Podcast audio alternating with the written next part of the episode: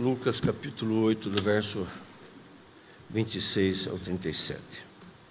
Em cura de um, de um homem possesso, história do Gadareno. Vamos ler? Então rumaram para a terra dos Gerizarenos, e ficaram de, que, ficar, que fica de frente do mar da Galileia. E logo que Jesus desembarcou, veio da cidade ao seu encontro um homem possuído de demônios, e que havia muito não se vestia, nem habitava em casa alguma, porém vivia nos túmulos. E quando ele viu Jesus, prostou-se diante dele, dizendo em forte voz: O que você quer comigo, Jesus, filho do Deus Altíssimo? Peço-te que não me atormentes porque Jesus havia ordenado ao espírito imundo que saísse do homem. Pois muitas vezes se havia apoderado dele, e, embora procurassem conservá-lo preso com cadeias e correntes, despedaçava tudo e era impelido pelo demônio para o deserto.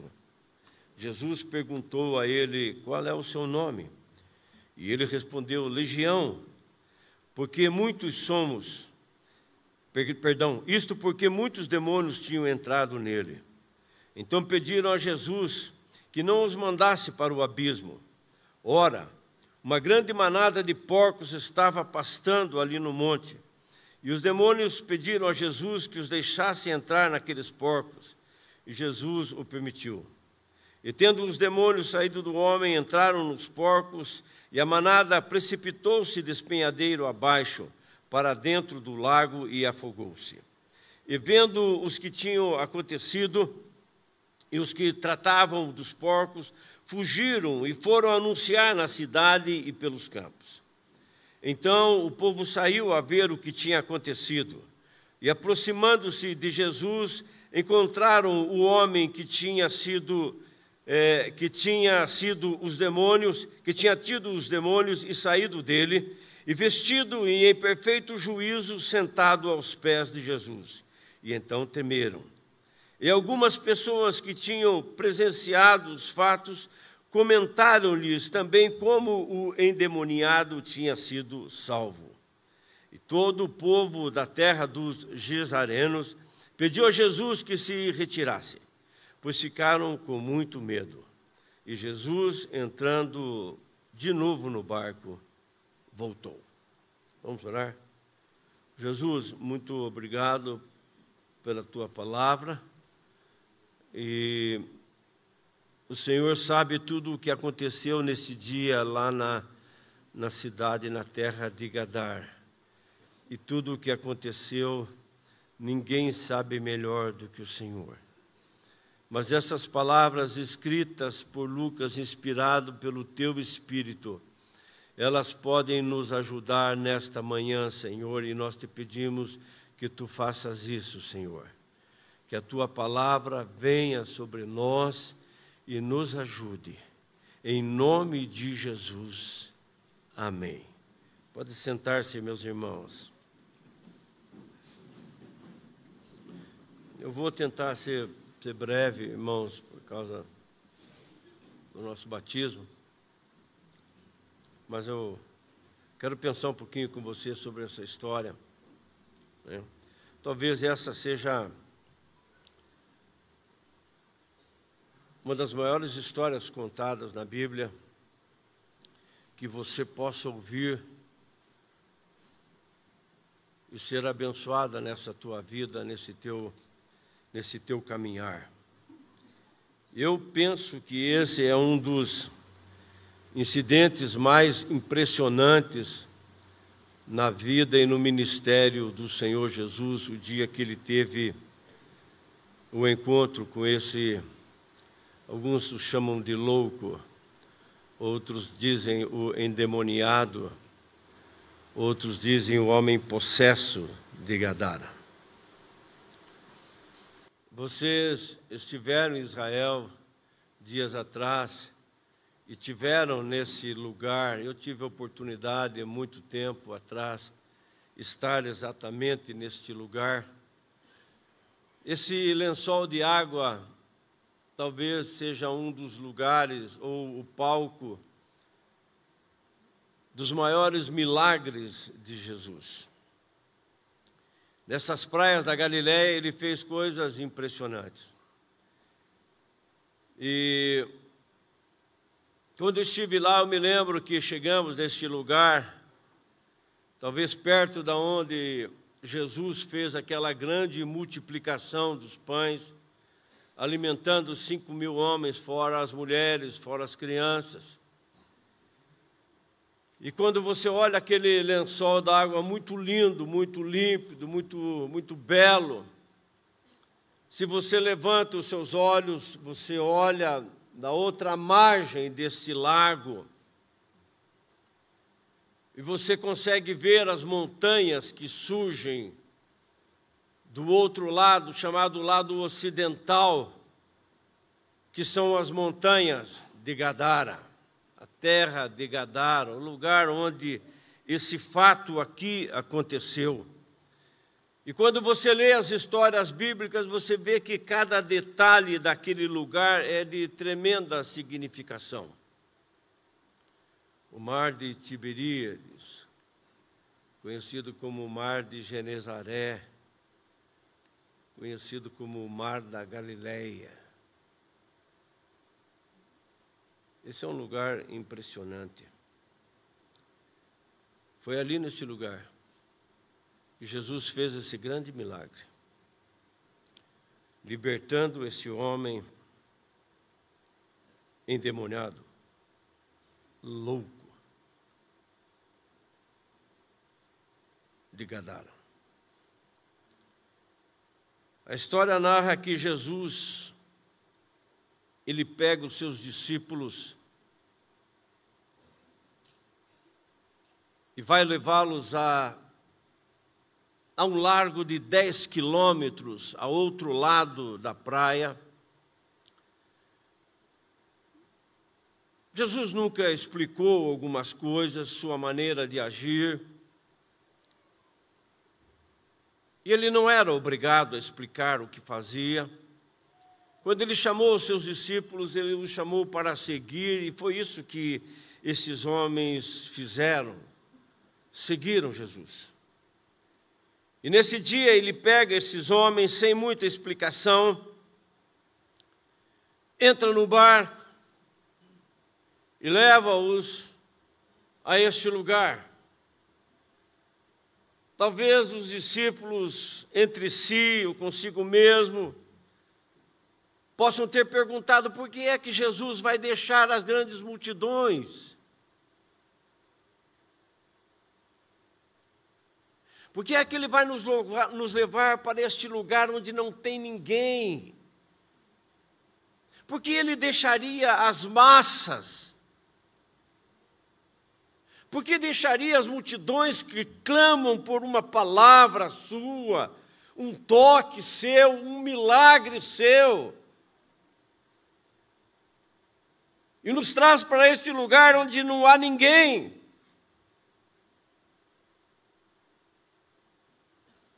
Se perguntaram isso, guardaram-se para si. O barco atraca na praia de Gadara. Aqueles homens descem, talvez aquela manhã fria, uma névoa subindo da, das águas do, do mar da Galileia, penetrando pelaquela encosta, Aqueles discípulos olharam ali, pensando: o que é que viemos fazer aqui? Não há nada. Não há nada a não ser uma solidão triste. Por que é que Jesus veio a este lugar hoje? Enquanto eles puxavam o barco para a areia da praia, talvez pensando, até mesmo comentando entre si, por que é que Jesus faz aquilo a um lugar tão ermo, tão distante. Mas talvez nessa, nesse momento em que eles pensavam isto, um grito alucinante, agudo, destrói, rompe o silêncio daquela manhã, como a batida de um martelo, de um malho sobre o ferro, quebrando todo aquele silêncio de maneira inesperada que assusta os discípulos. Talvez Pedro arrancou a sua espada, pensando: o que é isso? Judas colocou a mão na bolsa, dizendo: quem vem lá? João talvez correu atrás de Jesus, tentando se proteger. Os demais discípulos correram, quem sabe Tiago e os outros, para dentro do barco, tentando de alguma forma se protegerem daquilo que tinham ouvido. Porque dos túmulos,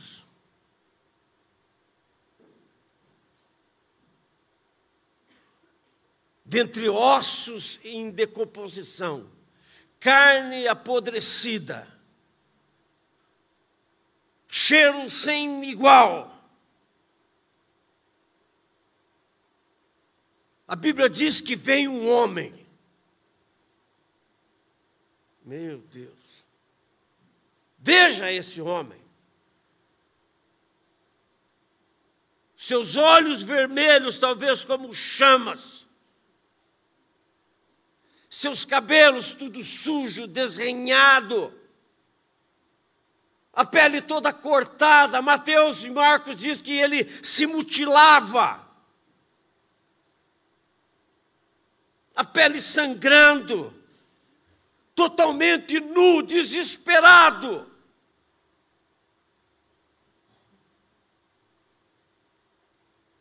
Do meio de toda aquela carnificina sai esse homem gritando, quebrando o silêncio da manhã.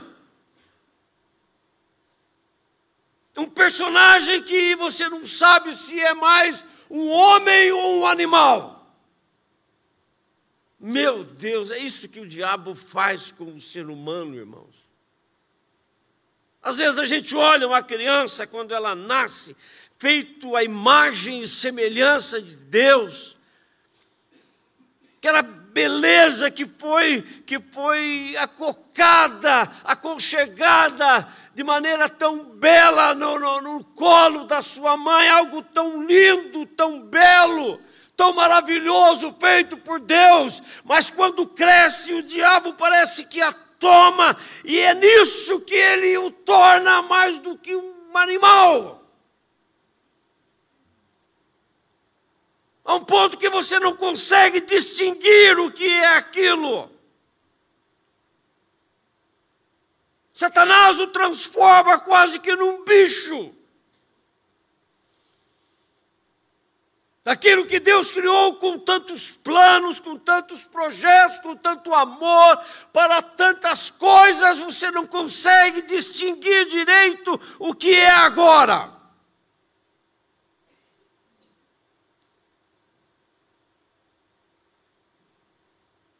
Gritando, gritando.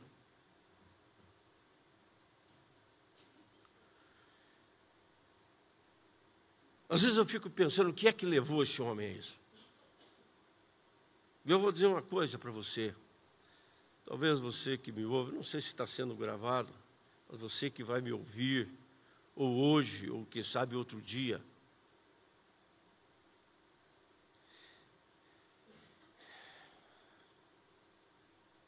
Você sabe que passou dos limites. Você sabe que já foi muito longe.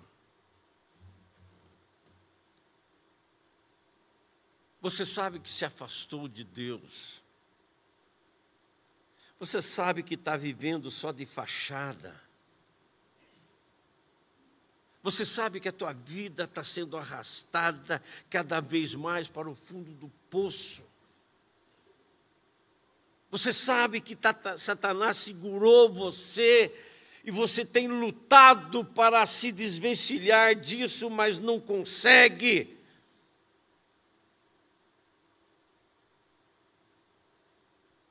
Você pensava que podia controlar, dominar, ir até onde você quisesse, mas você vê agora que já não consegue mais. Satanás o agarrou e ele está o destruindo de maneira sem igual através do álcool, através da droga, através da pornografia, do sexo ilícito, do jogo, de tantas coisas. Ele agarrou você.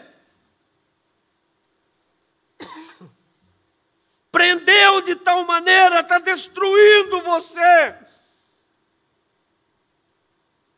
Você já não sabe mais o que fazer, você não sabe mais como sair dessa. Porque Satanás o arrastou tão fundo, tão fundo, que você não vê a possibilidade de sair desse caminho. Eu penso que era mais ou menos isso que aconteceu com esse homem. Mas a história diz que Jesus atravessou todo este largo só para ter um encontro com esse homem. E ele está aqui nesta manhã. E quando você estiver me ouvindo, ele estará aí com você. Assim como ele mudou a vida desse homem, só para mudar a sua.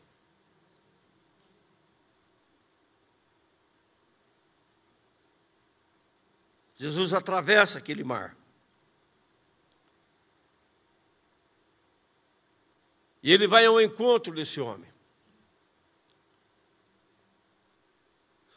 Talvez você entrou aqui nessa manhã exatamente como este homem, no fundo do poço, mas clamando por alguma coisa, na esperança de alguma coisa. Eu vou dizer uma coisa para você: você está no lugar certo. Porque eu não estou falando de um Cristo histórico. Eu não estou falando de um Cristo que ficou num túmulo. Eu não estou falando de um Cristo que foi só pregado naquela cruz, mas eu estou falando de um Cristo que ressuscitou, de um Cristo que está vivo de um Cristo que pode pegar essas correntes e cadeias do inferno, que seja ela qual for que esteja algemando, segurando você, quebrá-las e libertar você. Jesus vai a esse lugar só por causa disso. Esse endemoniado é intrigante. A Bíblia diz que ele tem forças descomunais. As pessoas tentam prendê-lo em cadeias, em correntes, mas não conseguem. Tentam quase que domesticá-lo, mas não conseguem. Sua força, seu furor, sua ira é incontrolável, ele arrebenta, ele destrói ele quebra. Não há cela, não há corrente, não há nada que possa deter aquela força descomunal. Aquele homem mais parecido como um animal do que um ser humano. Nu, mal cheiroso, todo mutilado, todo destruído. Se olhássemos num dia como hoje, evitaríamos, passaríamos de largo, não queríamos ter, não queríamos ter contato com Ele, não chegaríamos perto, não deixaríamos nossas crianças chegar perto, era algo realmente é, horripilante, feio, triste de se ver, algo destruidor. Mas dentro da alma daquele homem existia um clamor por Deus. Existia um clamor por liberdade, existia um clamor, um desejo por, por ser livre um desejo para sair daquela situação, um desejo para que tudo aquilo acabasse, um desejo para que alguém fizesse alguma coisa por ele, um desejo para voltar à sua vida, um desejo para se libertar daquelas correntes que o oprimiam, que o, que o trancavam, que o detinham, que o destruíam, a tal ponto que ninguém queria chegar perto dele texto de Marco diz que as pessoas evitavam aqueles lugares. Então era a violência desse homem. E às vezes eu fico olhando, igreja, pessoas, quantos hoje estão clamando, buscando, gritando por socorro, para que alguém lhes ajude, para que alguém nos leve alguma coisa, para que alguém os traga alguma coisa, que os livre, que os liberte, que os tire daquela situação. E eu pergunto onde nós estamos, irmãos. Por que é que você vem todo domingo na igreja? Por que é que você participa lá da sua célula? Por que é que você está aqui nessa manhã? Irmãos, nós não estamos aqui para mostrar alguma coisa só para essa sociedade. Nós não construímos essa igreja para que as pessoas sejam atraídas pelo templo. A nossa função é buscar, ir atrás, correr atrás daquele que está oprimido, perdido e morrendo. A igreja é para isso. Não estamos aqui para mostrar nossa arquitetura, nós estamos aqui para mostrar um Deus que é poderoso, que está disposto a correr e buscar o mais perdido dos homens e trazê-los à vida de novo. Tudo isso é muito bom, meus irmãos. Quem não gosta de um lugar desse? Mas você não está aqui para isso. E não se esqueça, você que está me ouvindo, nós estamos aqui hoje porque alguém lá atrás, alguém antes de nós, investiu, foi atrás, buscou, correu, olhou para você e ajudou você. Todos nós que estamos aqui nesta manhã, um dia fomos ajudados, como este homem que precisa de ajuda. Porque não se iluda, outrora nós andávamos sem Deus, e sem Deus o caminho é morte. É por isso que você está aqui nessa manhã. É por isso que Deus te trouxe aqui para falar com você.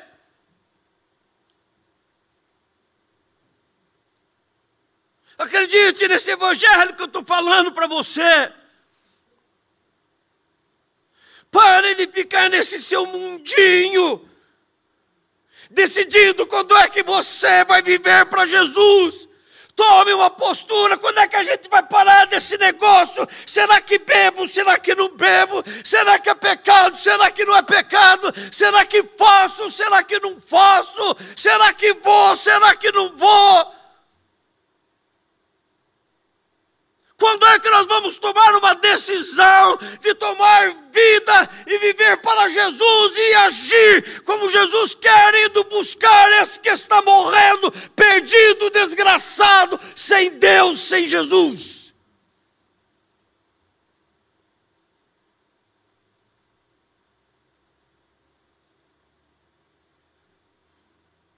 Talvez você esteja dizendo assim, pastor, você está sendo muito duro. Não estou. Não estou. Não estou. Mas eu vou dizer uma coisa para você. Nós precisamos ter mais Jesus. Essas dúvidas, se vamos viver para Jesus, se isso faço, se isso não faço, se isso vou, se isso não vou, tem que acabar. Porque se a gente tiver Jesus de manhã, Jesus ao meio-dia, Jesus ao entardecer, o que vai trazer a nossa mente, a preocupação é ir buscar essas pessoas perdidas.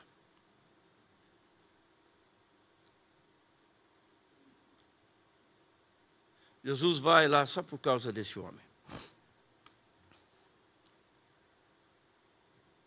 E nós? Olha esse homem.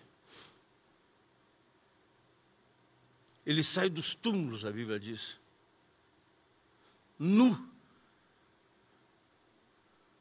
mutilado.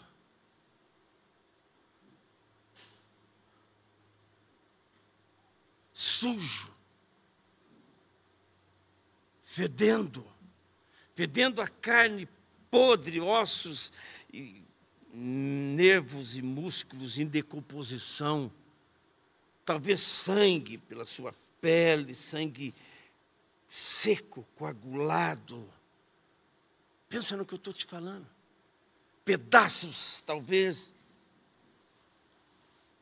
de corpos.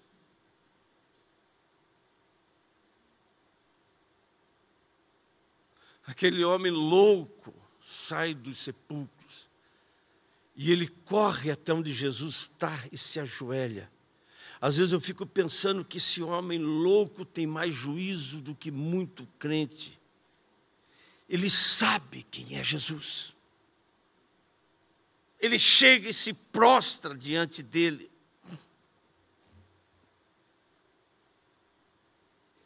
E aqueles demônios, a Bíblia diz que olham para Jesus e dizem assim: Que temos contigo, Jesus?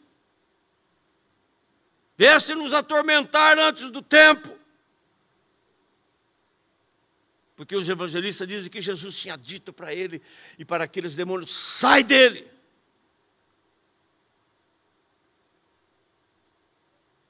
E aí então eles começam a gritar. E Jesus toca nesse homem, isso que eu acho maravilhoso, meus irmãos. A Bíblia diz que ele toca, e ele toca naquele homem, basta um instante, basta um toque esse negócio, até quando você vai achar que você tem que viver longe de Deus e Deus não pode mudar a sua vida e você já está um mês, dois meses, seis meses, um ano, dois anos, cinco anos na igreja e Ele tocando em você e o negócio não muda? Que evangelho é esse? A Bíblia diz que Ele tocou naquele homem. A mulher do fluxo de sangue, ele tocou naquele, naquela mulher. O leproso, ele tocou no leproso. O cego, ele tocou no cego. Ele não disse, vai embora, vê se as coisas vão mudar na sua vida. A Bíblia diz que ele foi mudado, ele disse, tocou naquele homem, os demônios gritaram. O que estava errado já se manifestou. O que tinha que sair já resolveu sair. O que não é de Deus não vai ficar. Ele tocou, bastou um instante. E o negócio foi mudado, a história foi mudada. É bem provável que Tiago, quando viu aquilo, botou as suas sandálias no pé do homem.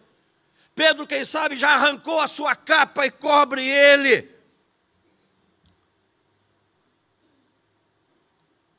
Talvez João pegou uma túnica tentando pôr sobre esse homem, alguns dos outros discípulos tentando limpá-lo, torná-lo mais digno. E a Bíblia diz que tinha ali uma manada de porcos. E os espíritos malignos, olhando para Jesus, disseram: Nos permita entrar naqueles porcos.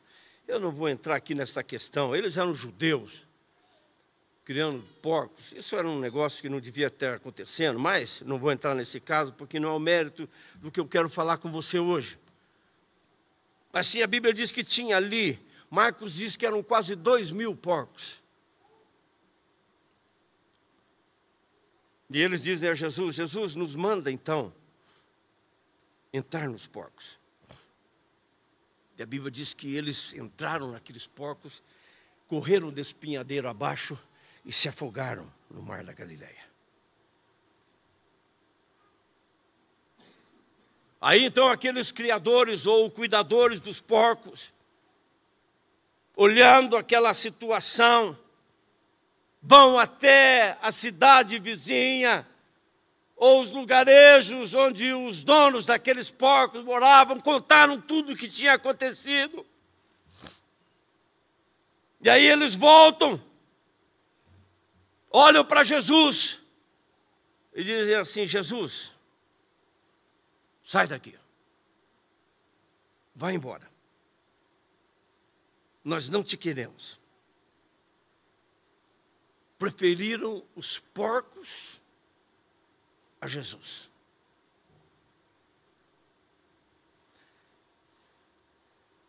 Eu estava lendo uma uma notícia, acho que foi a pastora Rafaela que pôs no grupo dos pastores, que fala sobre o Brasil um dos países mais, acho que mais evangélicos da nação, do, do mundo hoje. No...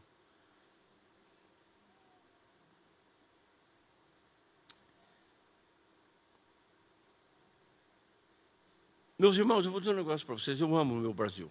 Eu amo o nosso país. E eu acredito que o Brasil tem sido um país muito abençoado.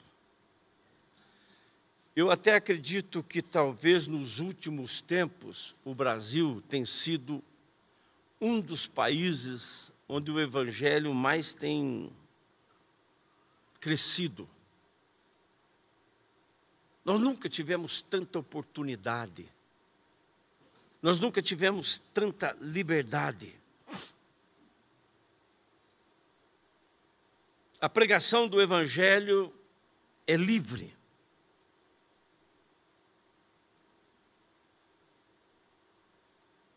Mas quando eu, eu observo as certas decisões, leis que o nosso Congresso, que as nossas autoridades, que os nossos representantes estão criando, eu fico, eu fico, fico muito preocupado, meus irmãos.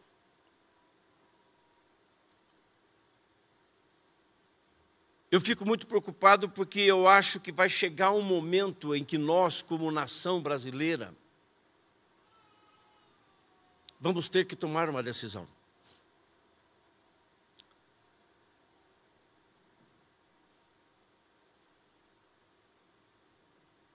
Eu olho a maioria dos nossos governantes e eles, eles estão tentando colocar na nossa cabeça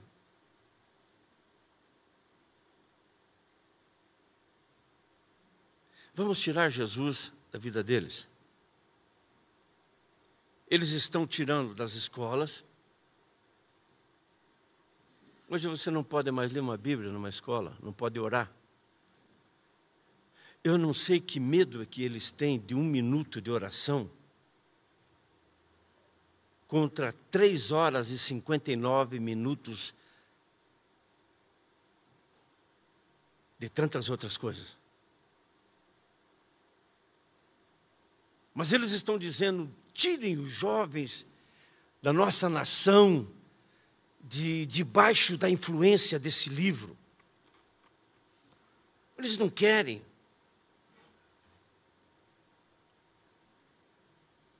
Não ensine para as nossas crianças isso.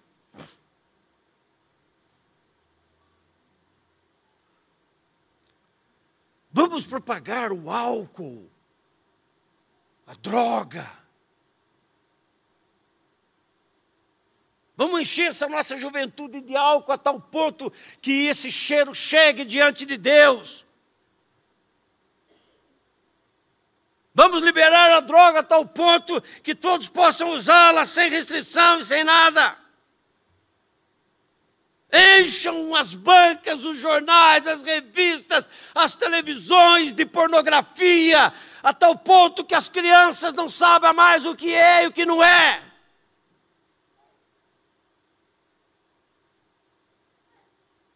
Zombe de Deus, ridicularize, escarneça dele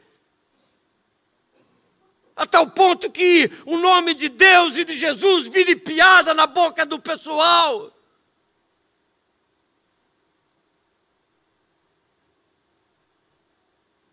Isso está acontecendo nesse país tão maravilhoso chamado Brasil. Nós deliberadamente estamos dizendo: Jesus, não te queremos. Vá embora, se afaste.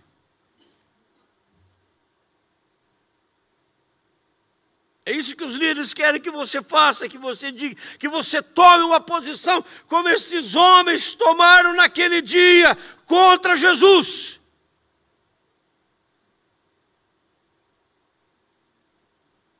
Eles querem que os teus filhos não saibam nada sobre Deus.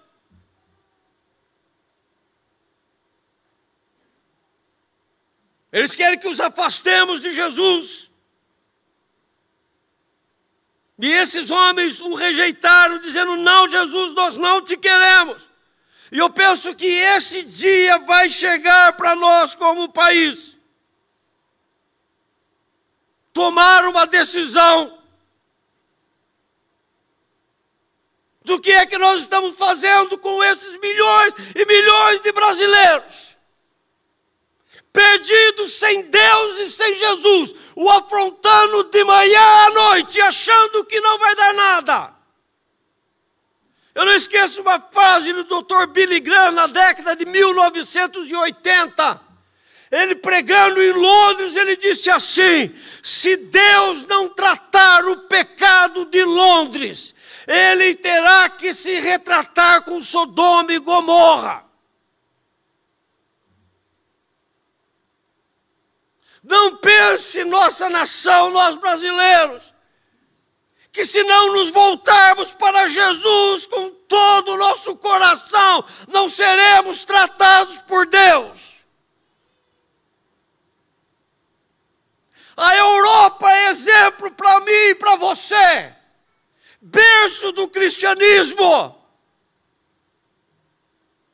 Não vamos nos iludir, meus irmãos. Se não nos voltarmos para Jesus, se não tomarmos atitudes como igreja. Isso virá sobre a nossa nação. Eles rejeitaram Jesus por tantas coisas. Amaram mais a sua sujeira do que a Jesus, amaram mais as trevas do que a luz. É aquilo que Jesus diz: se a tua luz é treva, se a tua escolha é treva, com grandes terá essa treva preferindo Jesus, preferindo porcos que a Jesus.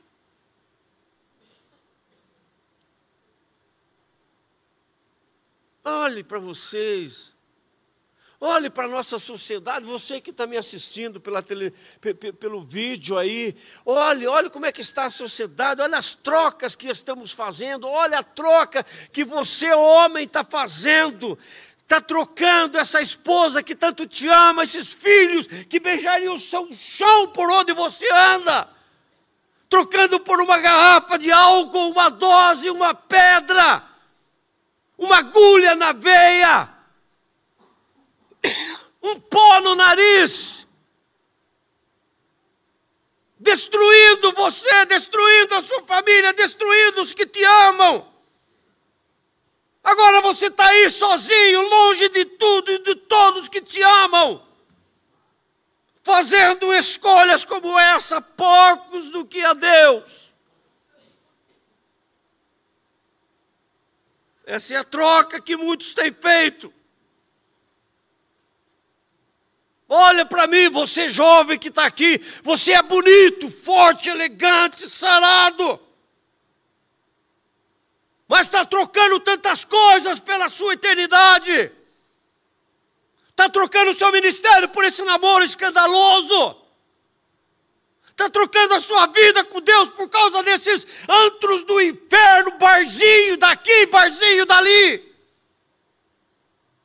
Está trocando a amizade de Deus pela amizade de pessoas que querem levar você a uma situação como a desse homem.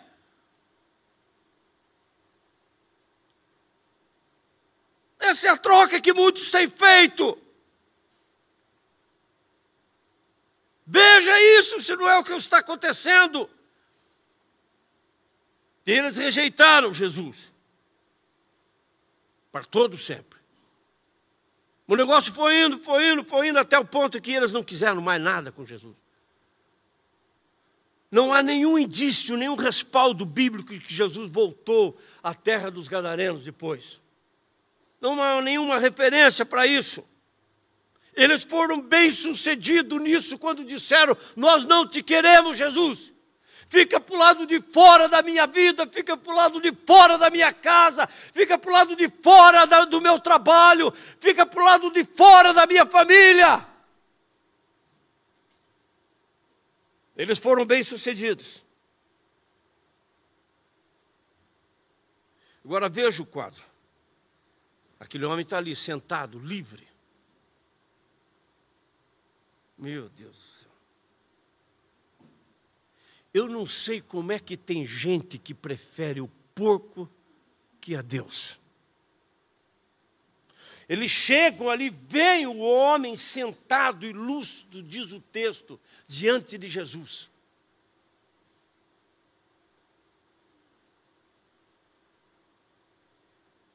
Deveriam se alegrar,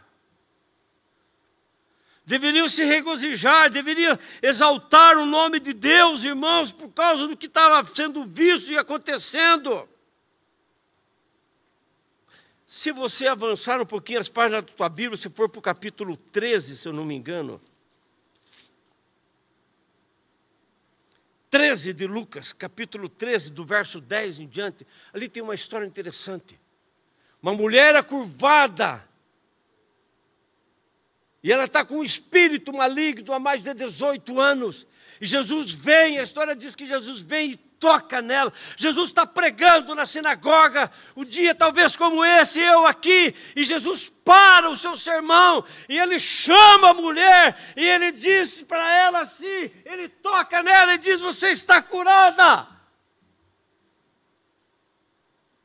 E o pessoal, ao invés de se alegrar, começando pelos líderes, os líderes da sinagoga disseram: Mas não, esse negócio aí tem sete dias da semana, seis para trabalhar. Venha você na, de segunda a sexta para ser curado, não no sábado.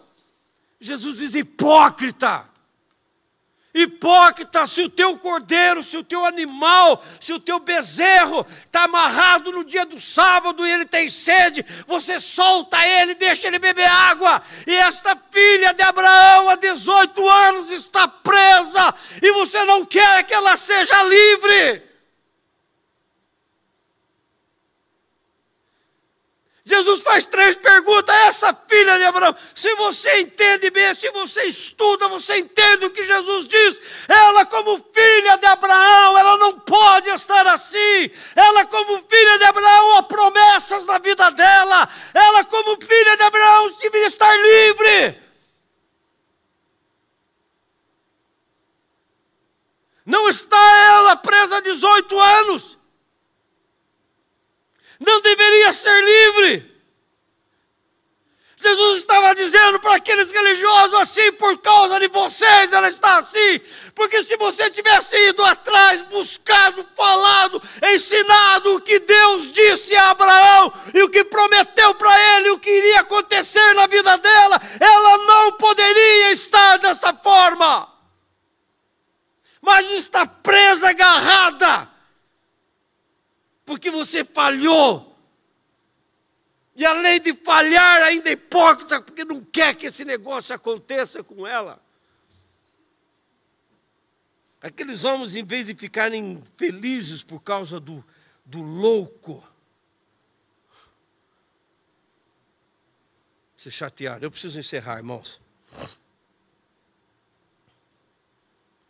E eles disseram: Jesus, sai daqui. Sai daqui.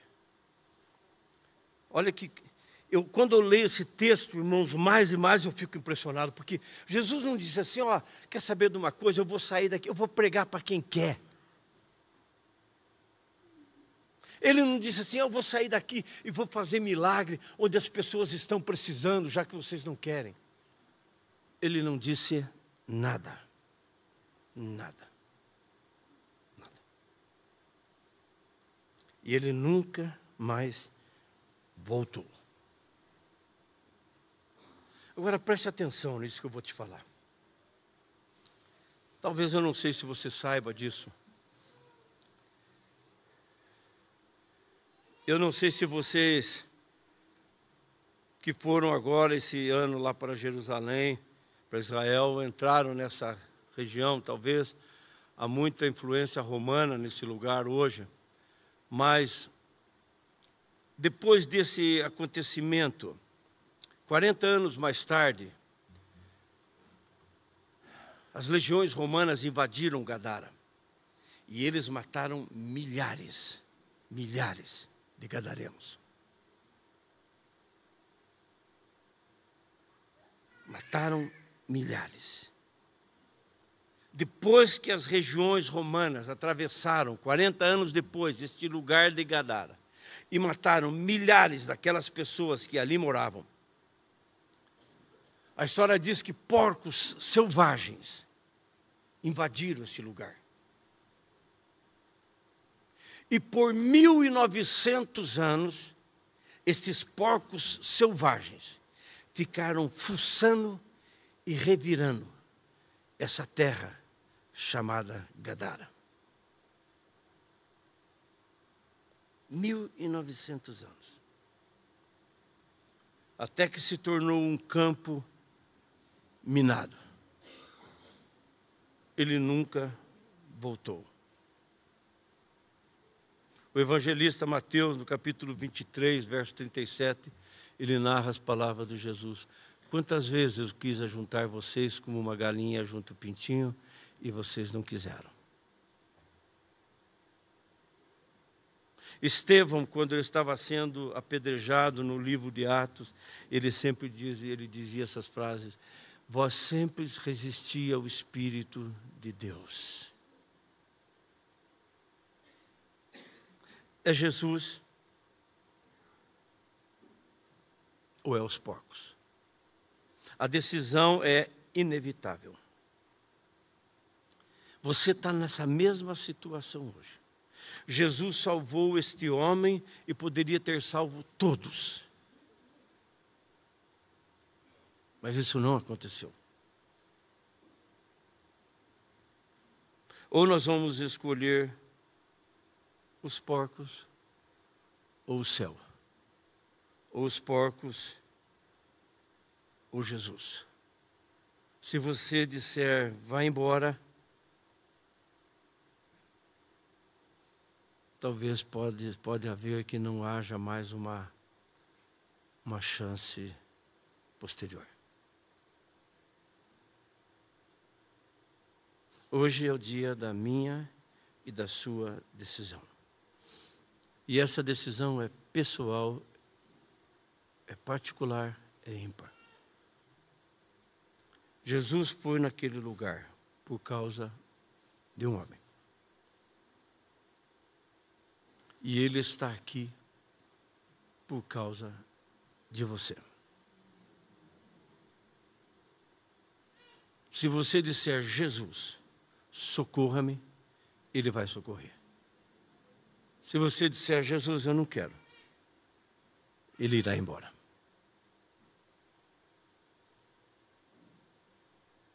Eu quero que você feche os teus olhos.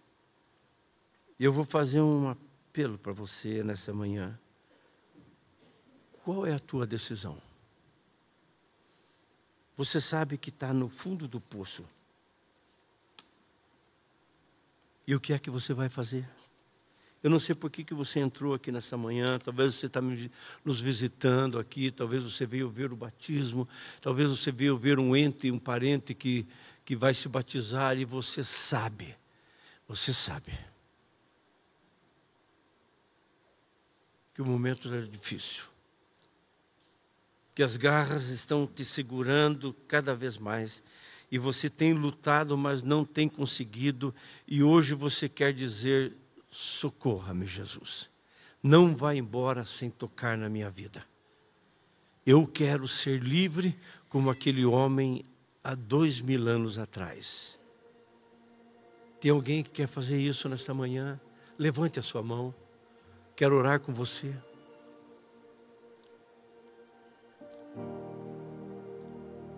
Você está longe de Deus, longe de Jesus, e precisa hoje de salvação.